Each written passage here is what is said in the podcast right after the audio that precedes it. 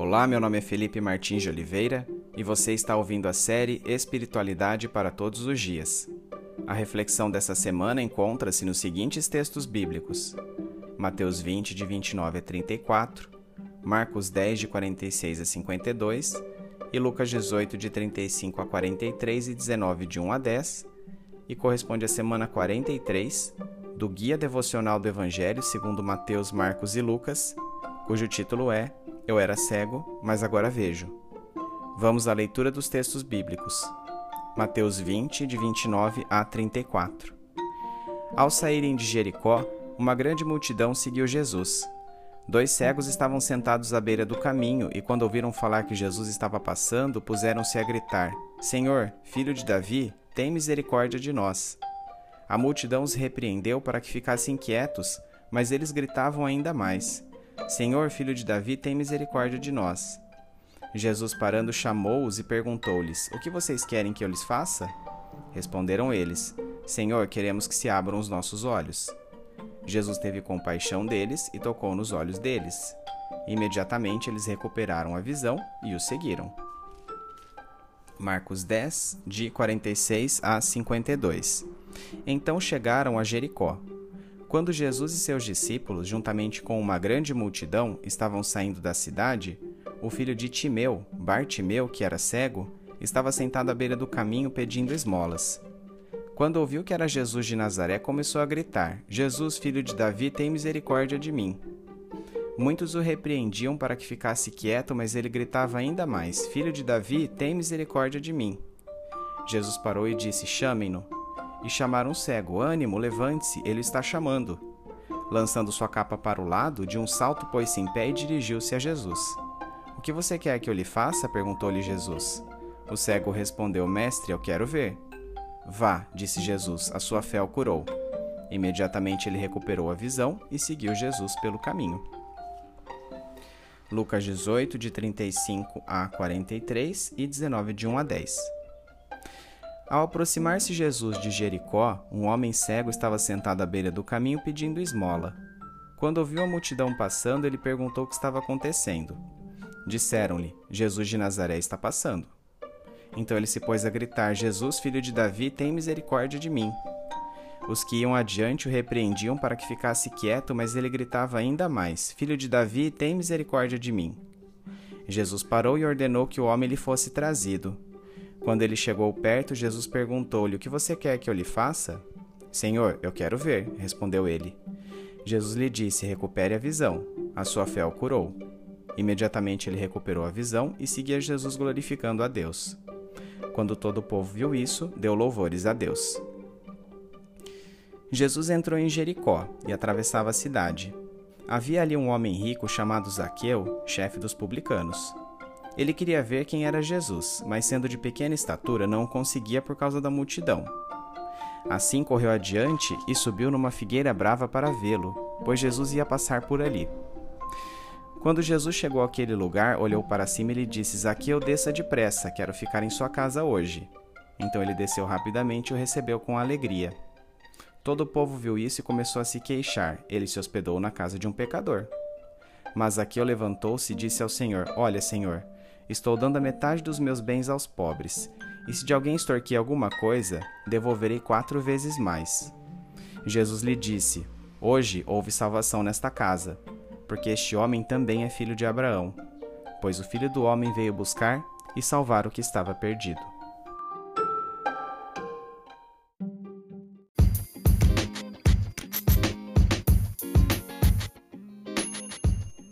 Nos tempos de Jesus, a Jericó do Antigo Testamento estava abandonada, mas uma cidade nova ao sul da primeira foi edificada por Herodes o Grande.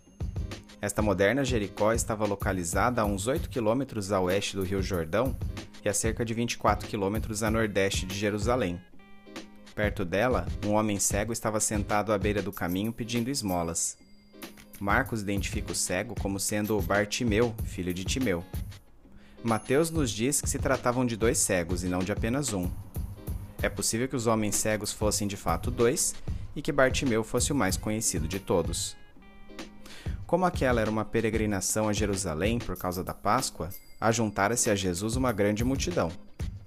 Além de caravanas serem comuns em eventos religiosos, a fama de Jesus atingira seu ápice, atraindo diversas pessoas.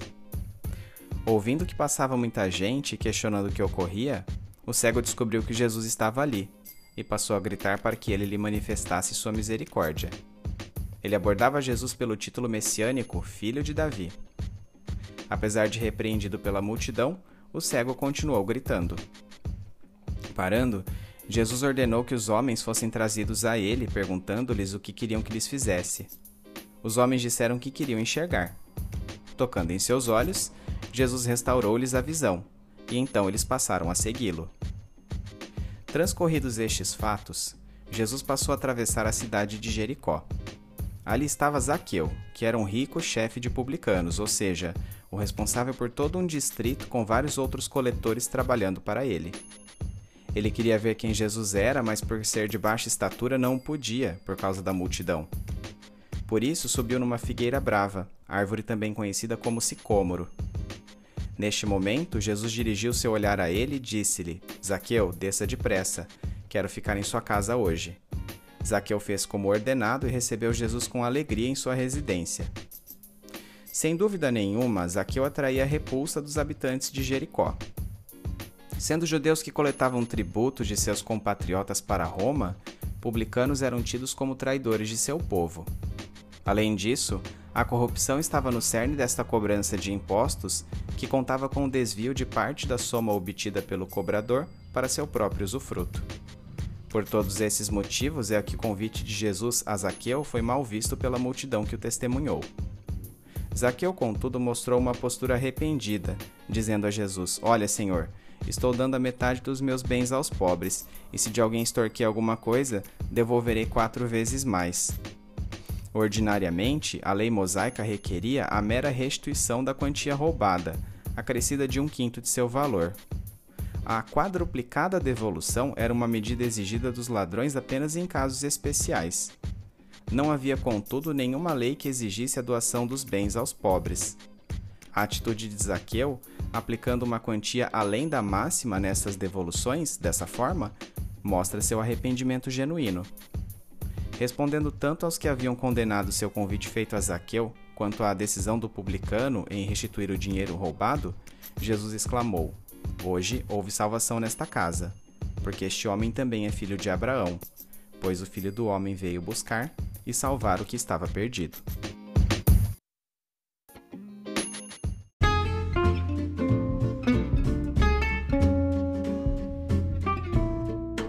Aplicação prática. Jesus assim declarou ao cego ao qual abriu os olhos: a sua fé o curou. Esta fé deve ser entendida não como a certeza de que um pedido será atendido, a convicção resoluta de que um desfecho será favorável ou o pensamento positivo, como é comum se apregoar em nosso meio hoje em dia.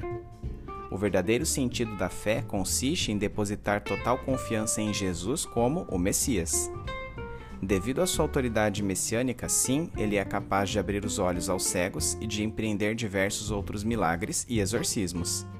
Mas manifestar fé é crer em Jesus inteiramente, acreditando não somente nos milagres que ele realizou, mas também que ele era quem disse ser, o próprio Deus. É ter a consciência de que ele morreu e ressuscitou, e de que somente ele é capaz de aproximar novamente de Deus a humanidade caída. Nesse sentido, a maior manifestação de fé no evento que lemos não foi o desfecho positivo do pedido daquele cego, isto é, o fato de ele voltar a enxergar, mas seu reconhecimento de que Jesus é o filho de Davi. Que, em nossa caminhada, a maior medida para a fé não sejam declarações acerca da certeza sobre um desfecho positivo para um problema, mas uma vida obediente que segue ao Senhor em coerência de ações. No mundo politicamente polarizado como o atual, imagine que divisão de opiniões Jesus teria provocado ao hospedar-se na casa do representante de um governo sabidamente corrupto. Foi exatamente o que aconteceu em sua abordagem a Zaqueu. Entretanto, Jesus não se deixou levar por preconceitos e convenções, pois tinha o firme propósito de cumprir sua missão, enunciada em Lucas 19:10, buscar e salvar o que estava perdido. Zaqueu se tornaria filho de Abraão não apenas segundo a linhagem humana, mas também pela fé. Tal fé está intrinsecamente ligada ao arrependimento, com mudança de atitudes. Apesar da nova conduta que expressa, porém, o cristão jamais tem mérito algum nisso, pois é o próprio Deus, através do Espírito Santo, que infunde essa transformação progressiva em sua vida. Assim como Jesus foi até Zaqueu, a iniciativa de nossa salvação é toda de Deus, por sua graça. Acerca da aparente dicotomia entre fé e obras de arrependimento, C.S. Lewis assim discorre em seu Cristianismo Puro e Simples. Os cristãos já discutiram demais se o que leva o homem de volta ao lar são as boas obras ou a fé em Cristo. Na verdade, eu não tenho direito algum de tocar numa questão tão difícil, mas ao que me parece, isso é o mesmo que perguntar qual das lâminas de uma tesoura é mais necessária. Parece que a Bíblia realmente dá um basta nesse assunto quando coloca as duas coisas juntas numa só e impressionante sentença. A primeira metade diz: trabalhe pela sua própria salvação, com todo temor e tremor, o que faz com que tudo pareça depender só de nós e de nossas boas ações. Mas a segunda parte continua assim: pois é Deus quem trabalha em você, o que faz parecer que Deus faz tudo e nós nada. Na tentativa de expressar esse raciocínio, diferentes igrejas dizem coisas diferentes. Mas você acabará notando que, mesmo os que insistem com toda veemência na importância das boas obras, admitem que você precisa de fé, e que aqueles que insistem mais fortemente na fé mandam você praticar boas ações. Certamente que a autorredenção não está em foco nas palavras de C.S. Lewis. Sua analogia entre fé e obras e as lâminas de uma mesma tesoura é bastante elucidativa para o que queremos exprimir aqui. Obras sem fé resultam em condenação, porque o ser humano não pode fazer nada por seus próprios méritos, mas fé sem obras deveria levar o indivíduo a questionar se ele realmente entendeu a graça de Deus até as últimas consequências do discipulado, como Jesus requer. Assim, Longe de compartimentalizarmos fé e obras, o convite bíblico é de as conciliarmos, de maneira que uma retroalimente a outra e assim desenvolvamos progressivamente o caráter de Cristo em responsabilidade dependente com o Espírito de Deus. Agindo assim, provamos que consideramos seriamente o grande e horrendo sacrifício de Jesus na cruz.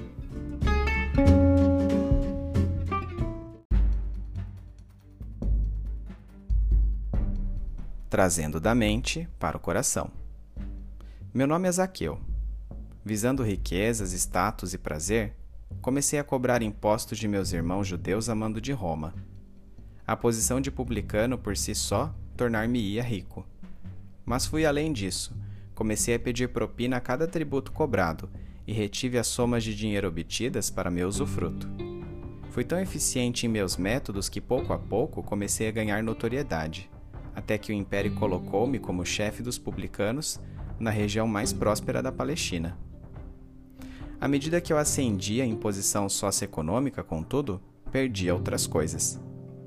Parentes, amigos e vizinhos agora viam-me como seu inimigo e cortaram relações comigo.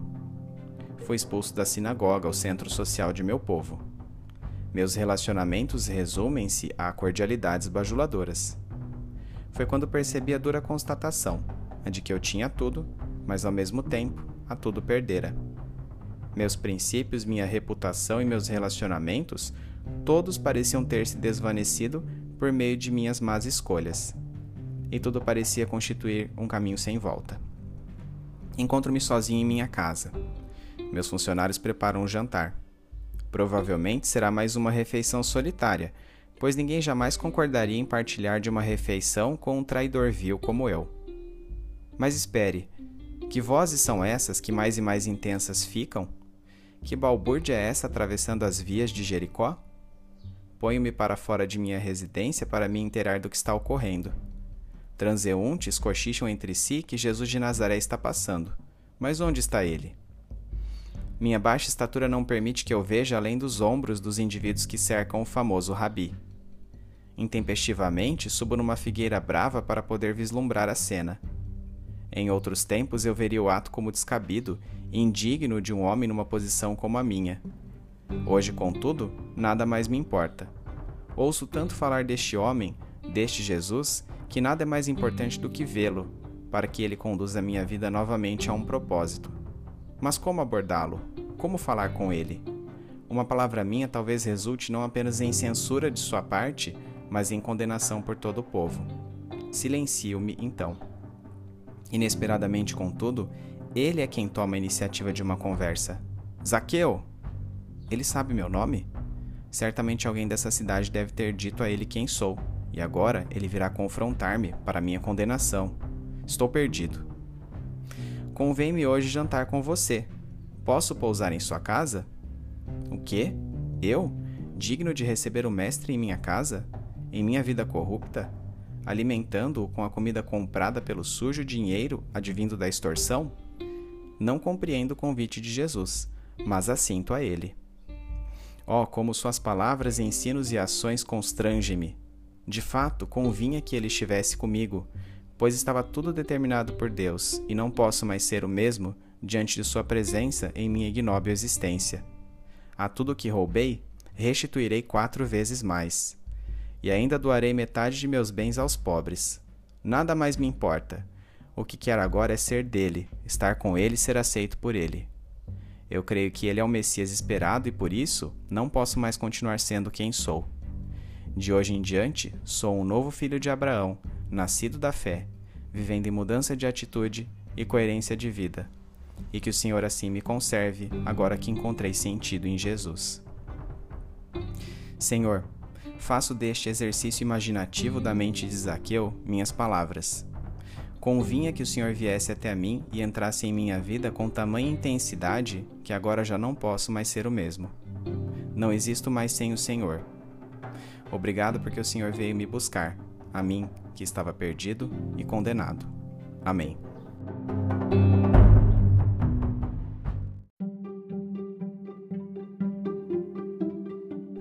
Medite mais sobre este texto ao longo da semana.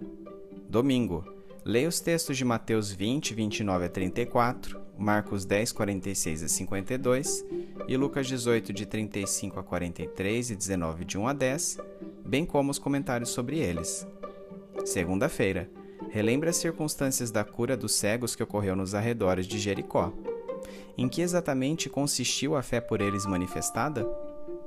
Terça-feira, quem eram os publicanos e por que eles eram odiados pelo povo judeu? Quarta-feira, relembre agora as circunstâncias envolvendo o encontro de Jesus com o publicano Zaqueu. Qual o sentido da afirmação de Jesus de que ele se tornara filho de Abraão? Quinta-feira, no momento de introspecção, analise se você detém o correto conceito de fé e que tipo de consequências isso tem tido para a sua vida. Lembre-se de que a fé deve necessariamente ser depositada em alguém. Os cegos curados não manifestaram fé simplesmente porque creram que o milagre da restauração de sua visão realmente ocorreria. Não determinaram palavras no reino espiritual. Não repreenderam a doença. Nada disso é fé. Tais práticas são tentativas de manipulação espiritual, centradas não em Deus, mas em última análise no ser humano, como se tudo dependesse do quão convicto alguém é para obter algo de Deus. Não é assim. O que está em jogo nesta fé é se ela está centrada em Jesus Cristo como o Messias. Nesse sentido, tal fé não deve ser manifestada por pensamento positivo, mas por uma vida obediente à Bíblia, com renúncia ao pecado e abundante fruto do Espírito. Você tem vivido dessa forma? Sexta-feira, relembre a analogia de C.S. Lewis em seu livro Cristianismo Puro e Simples entre fé e obras, como sendo as lâminas de uma mesma tesoura. Sua vida tem sido repleta de boas obras? Você tem ciência de que só pode praticar essas boas obras por causa da morte de Jesus? Ou suas ações têm suposto caráter meritório, o que é condenado pela Bíblia? Ore e reflita profundamente a este respeito.